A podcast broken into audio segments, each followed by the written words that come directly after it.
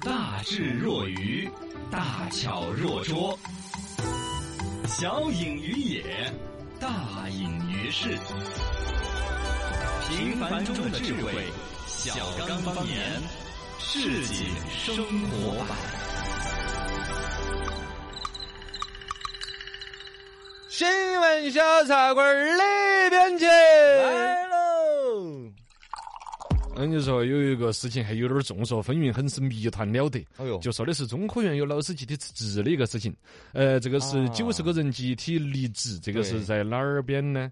呃，哎，这个新闻把它截了个图，结果没截到它具体的一个地方，嗯，是外省哪个地方？是，哦反正听我也听到过这个消息啊，这个呢，我跟你说是保安啷个啥呃子问题？对呃，我等会儿我把这个信息 全整的啊，信息完整的我翻一下，我把截图截漏了，正好少截了一 行。哎呀，先说一个股民告状的消息，嗯，最近呢，有股民起诉昆明机床，当然已经退市了啊，及中德证券呃等一些虚假的陈述，致使自己亏损投资亏损。然后经过一审、二审呢，法院认为昆明机床及中德证券等的虚假陈述呢，是导致这个昆明股民哈、投资亏损的原因之一，需向该股民赔偿损失二百六十八万。呃，这个是关于上市公司有虚假财务报表这问题嘛？嗯，呃，一个说呢，大家说的是这种嘎，应该跟上法律的一些维权呐、赔偿的一些机制啊之类的。对但是他都已经退市了，公司都搞得要垮要垮了，嗯，可能退不到个啥子给你钱了。赔你啊。啊，这个也是比较恼火的。总体对来说，还是那个话，就是炒股有风险嘛，对对对入市需谨慎嘛，谨这慎句话当摆设一样的了，这个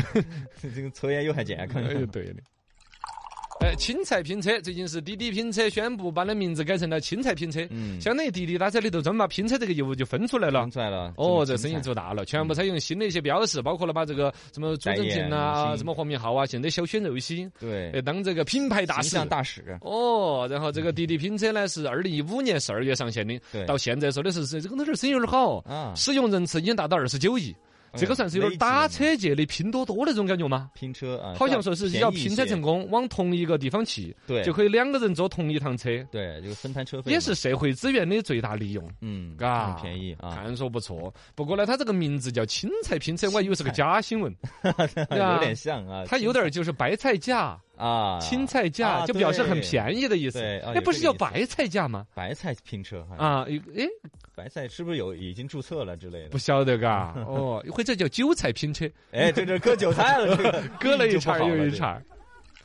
宠物快买保险 呐！最近，支付宝的保险平台宣布，宠物鼻纹比鼻子的识那个就纹跟那路个识别是呃哦指纹一样的，差不它多的鼻对子可以闻然到后这个技术呢，国内首次应用了，应用于宠物保险。这个宠物险呢，目前可以接受猫啊、狗啊两大类的宠物的投保。啊，它实际上呢，这个技术也都老早都有了。宠物买保险呢，也是一直有企业好像想搞，外国也都有那种。嗯但它有个问题，就是不好做那个确定是这只都狗的差。不多的哦，是不是嘛？你买的是这只狗儿的保险，啊他拿另外一只狗儿出了事来找长我得一理样赔，对人又不当认得出来，找专家也鉴定得恼火。对哦，就现在呢这种就是鼻纹哦鼻纹，鼻子上的那个歪歪扭扭那种呢，嗯，跟它指真纹的差是不跟那个多指纹有点像嘎。对对对对，哎，你看这为了赚你的钱，简直是花样儿想 得多。哎呀，二个呢，现在人养宠物真对的也是当亲儿子的养嘛。啊。嗯，都是不相当过于哟，它本身那个狗儿身上图的也不是钱呐、是一种感情寄陪托伴嘛。啊。我的意思是，买了这个保险，嗯，赔你五百块钱，你那个狗儿你就高兴了吗？也不是啊。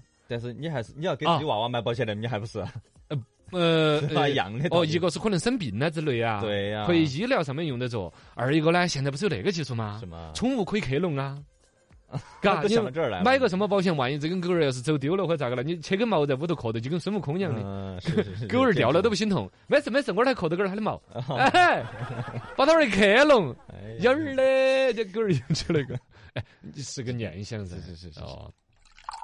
凶宅买卖，最近呢说的是有一些房产中介把凶宅当成了一个卖点，在二手对交易平台上要收个“凶宅”两个字，嘚嘚嘚嘚嘚一大堆，凶专门宅标榜自己是凶宅。对好像这个呢，一个我卖得跟更你低嘛呃呃价格卖得更低，可能是行业里头一直有这个情况。是二一个是最近呢，有个叫做是那个我不是推崇的那个电视剧吗？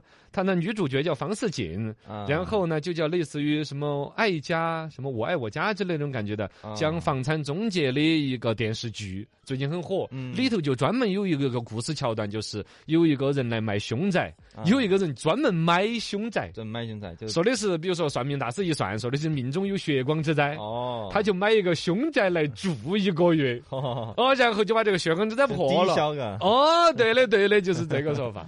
反正呢，确实你要说哪儿出个什么命案呐、嗯有个什么纠纷之类的房子，市面上价格就要便宜个百分之二三十。对，有些人呢怀着一种捡漏的心态去买，嗯更坏的是啥子呢？什么他买来之后，他再转手卖。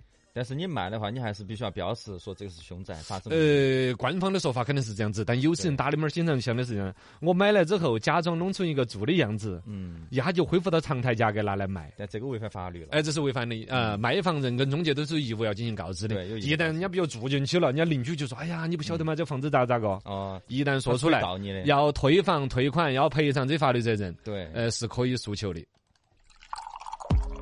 来，新闻最近太阳的图片配了个照片呐、最近是欧洲空间局发布了一个人类历史上从最近的距离拍摄的太阳图像。呃，这个摄影师呢是今年二月份发射的太阳轨道飞行器，拍摄时呢是位于金星和水星轨道之间，与哦太阳距离大约是日地距离的一半。相当于就是我们现在的照相机走到了太阳跟地球之间，走到了中中啊中间间，哎来拍了个照片。对哦，就我们平常看到太阳就是亮晃晃的一坨嘛，嗯，这个就看到都纹路的嘛，温炉对，上面歪歪扭扭的，这喂，一看核聚都变什么的都看得啊到，，一看都飞烫的感 觉，嘎，嘎，像膜嘛。这感觉那个黄金煮成的开水一样的，嘎。嗯，是那，种质感嘛，鎏金那种质感，哎呀，就感觉不能细想啊。呃，不能细想，不能细想，感觉非常非常哎呀，那回复太阳可以看一下这个照啊，片。这个很很值得看，很温暖的一个意象。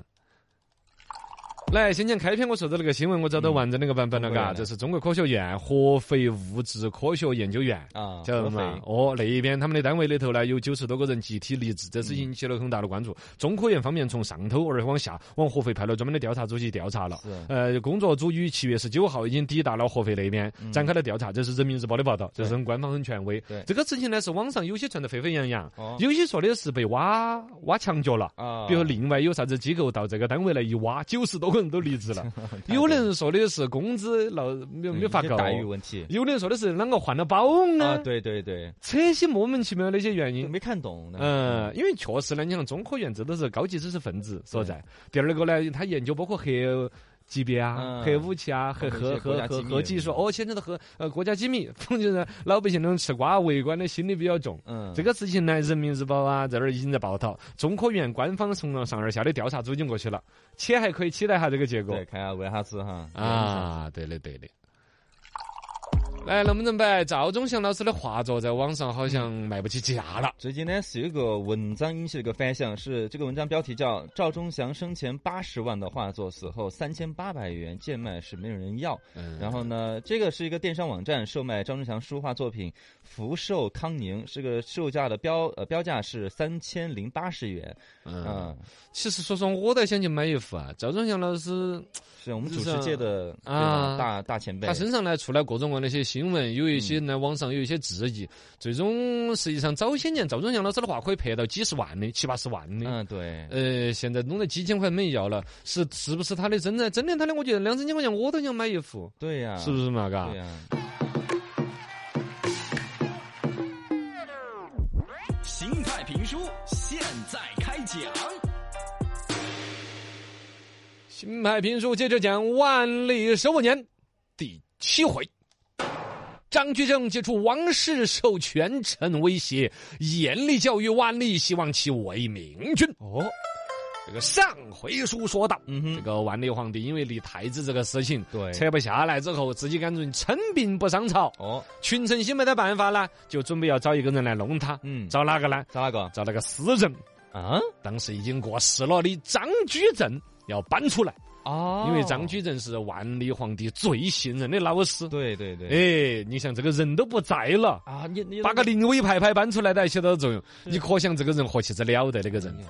今天呢，好好给你摆下张居正。嗯，他是荆州市一位秀才家里边出生，哦书香门第嘛是是，是老汉儿那辈儿都是有功名的人了。嗯张居正在出生之前呢，说他祖父啊，哎做了一个梦做，个梦啥梦？哎梦到有一轮圆月嗯落在一个水瓮当中，哎，咚咚掉下去，掉到个潭滩里头哦，喂喂喂，就照出一片光明哦，然后就爬出来一只白色的乌龟，白龟，哎龟儿子，哎不不哎哎什就是么不是乌龟的儿子啊，乌龟乌龟的儿子就从那头爬了出来嗯，这个就后来就取名叫白龟。啊，哎，这个白龟啊，这个这个这这丞丞相啊，原来古代上朝啊，要执一个龟板，啊，其实本身它就有那种丞相宰相，就龟呀、就，是我们说的单人旁一个两个土重着那个土呢重的啊啊，，两个土重着那个龟，其实本来就有丞相宰辅之意。是是是是，哦，而且张居正确实从小就体现出这种神童的优势。我智商很高，哦，文化那又打一百，嗯呃，啥子打一百才，华也打一 又杯，打一 百。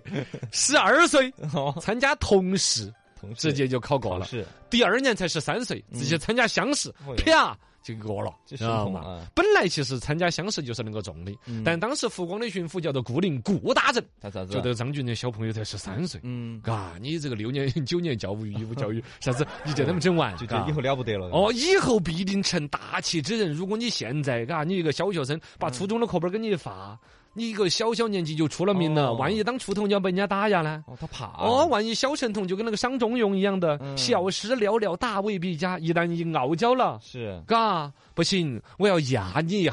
哎呀，阻止了张居正，让他落了个榜。哎呀，但他们又把这个事情瞒着，因为娃儿觉得世道好不公平，嗯 啊哦没有，这自己说把了小张居正去这儿。去这儿，嗯小去张歪了还小张，就亲切嘛，哦 你过来呀，come here，呃过来，我跟你讲，哦，是本大人呐、坚持不录取你的这么直啊，你为啥子啊？这么直白对吗？不对？哎，张居正呐、以当时那个年纪，人家饱读诗书之人，哪怕十三岁，一哈就读懂了顾大人的安排，哦懂了。懂他意思了，也是觉得我现在年纪太小，嗯不该出头太早，于是乎又是三年时间，十三岁就变成十六岁，十六岁了，十六岁的嗯张居正再来参加乡试，丙咚中了举掉人下去了，哦举人 哈就中了呀！我跟你说啊中了。啊，张举人，古大人这是又把这张居正喊过来，又咋的举证儿啦！啊？上次耽误了你三年，你莫怪我 哟，嘿 都是我的错，是我爱你爱得太凶了哟。嘎，我是希望你有更大的抱负，希望你再多多做一些沉淀，嗯不是说简单的考个功名当个秀才，一辈子如转为龙磨就了了嗯的。你要做的是伊尹，哦你要当的是演员。你这个马后炮吧，哎，人家当时就，所以上一会儿把他们刷下来的时候，找他谈了话了的嘛。嗯是我坚持不让你上的，其实你成绩已经可以上来了转过来。三年之后你再来，年纪也差不多了，文采有沉淀出来了更多的一些知识就留，我着这会儿就让你当了举人了，晓得不好嘛？好好，就算啊是哦嘛，嗯，将来你是做伊尹演员，是要为官为相、当宰相的人。嗯，说完了之后，顾大人把自己的犀牛皮带直接解下来，哦，腰带娃儿不你见捆到，嘎啊，而且你是要捆玉带的人。哦，这在古代这种官服啊，这些那是非常等级严格嗯的，不是随便哪个都能穿的。啊哦，晓得嘛？古灵古大人当到这个级别的，也只能是犀牛皮带。嗯，但是在他的眼中，少年这个这个张居正已经是可以系玉带的，哦，晓得嘛？这就是首辅宰相才可以系玉带，哇塞，这是给年轻人多大的激励啊！很厉害了哦，张居正一辈子也都是非常的这个记这个老师啊，恩师。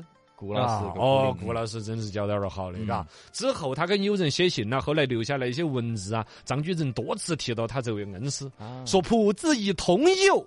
岂敢妄议今日？然心感公之之，死以死报，忠心藏之，未尝敢忘。哎，滴水之恩嘛，哦，大概就说的是我还很小的时候啊，嗯呃，我就不敢想到说二天我我张居正能够走到今天，哎，但是一想到顾老师对我的一些恩情呐，嗯哎呀，我说我要以死相报感，恩这个心一直在心头，我都是存都嗯在的，晓得吗是是是？在根目录底下存起在。根本就感恩的心啊，感谢有有你你，哎你这个比划别人看不到哎哦，那可惜了。 那么就回来说到这个张居正，嘎，嗯一路一路的考将上来，后来进京考试，直接中了二甲哎呦，开始顺风顺水的官场人生。当时的皇帝还是隆庆皇帝，嗯，就是当今的这个万历皇帝的老汉儿。啊，呃，后来直接隆庆皇帝把他选为托孤大臣嘛，万历还小，十来岁就当皇帝，嗯就教他直接哦让他来的。包括万历皇帝从小都是接受的张居正的教导啊，嗯，张居正就给他上课那些非常的严厉。是那个小丽不是小万，不小万不那时候还没得那个我年号 没有的嘎，没有万历反正就把他喊过来，个当年的万历小朋友就喊过来，嗯你做错了的嘛，哦，做错，你再老实说，一加一除以二加上根号八，还是等于这个数字吗？这个是小学学的 吗？做错了，做做打手板子，哎呦，啪啪啪啪就要打。打手哦哦，，另外有时候张居正先生为了让这个万历好好学习啊，嗯还利用自己那种知识降维打击哦和忽悠万历 皇帝。忽悠骗他， 比如说天下发生了什么天灾呀、嗯，哪儿报上来说地方看到彗星，古古代不吉哎利呦，对扫把星扫说把，你看你看你看你看，都是昨天你不懂根号二加八除以一那 道题，你看都出现彗星了，哦天上出了灾荒啊，晓得吗？你是身系江山之人，哎呀不能够堕落，哦要好好学是习。这么严厉啊？哦，确实，后来这个万历皇帝十来岁小朋友就登了基了，嗯确实也是张居正一路把他拿来扶正了的，张居正扶正的。是是是， 当时最开始的这个所谓的呃首席内阁大学士是一个叫高拱的人，嗯，就张居正也是所以是托孤之臣嘛，哦但另外还有一些大臣明显就不像那么顺从他，嗯当时就把这部新皇帝就不放在眼头，晓得吧？嗯当时万历派人，比如说喊事情询问下高拱你怎么怎么样，啊 结果一个内阁大学士直接回的是啥子啥，跟那个太监说，我跟你讲。哼，你自称啥子？你奉了圣旨，哼，十来岁个奶娃儿奉圣旨，奶吃完没有哦？这这是抬杠嘛？这是哦，大概的意思就是小娃儿丢过来个东西就是个圣旨吗？他就能够管理天下大事吗？这这典型的是要造反的人呐，是吧？不听啊不听命啊！万历皇帝这儿听到太监回骑兵，皇上您不知道啊，那呀个可高委学屈了， 那个高学士，他说你是赖弯儿，他说你啊不会管理天下 大事。这个太监这个是什么家的？啊，对。三分点我张张居正呢，啊后来了解这个事情之后，献出了一个计策，就在公元一五七二年的夏 天，是百官奉诏在宫门前面集合，嗯大概的意思直接就召集那儿统一要开大会儿了嘛，是嗯吧？然后呢，这个太监就是先前的皇上有 旨，太后有懿旨。哦，哎呦，啊，奉大概太后来懿自旨哦，就太官不是太官太监。台阶手执皇旨文书，嗯在文武百官的面前当朝诵读，拿了两卷儿这个圣旨出来。哦皇上的就是圣旨，太后那边有懿旨。一字，哦，一般来说呢，管理国家大事肯定是皇上的这个说了算。对，但是像那种娃儿还小，皇上不是很管得哎到。啊太后嘛哦，太后的东西儿过来话语。权总之，整个皇室的意见是完全一致的。上面写了一件事情嗯哦，就是要喊这个先前那个调皮捣蛋的大学士高拱嗯，要让他娃儿滚回去哎呦，发回原籍，终身不得录用，不得离籍。哎呦喂，那你小得想一想啊厉害，，哦哟，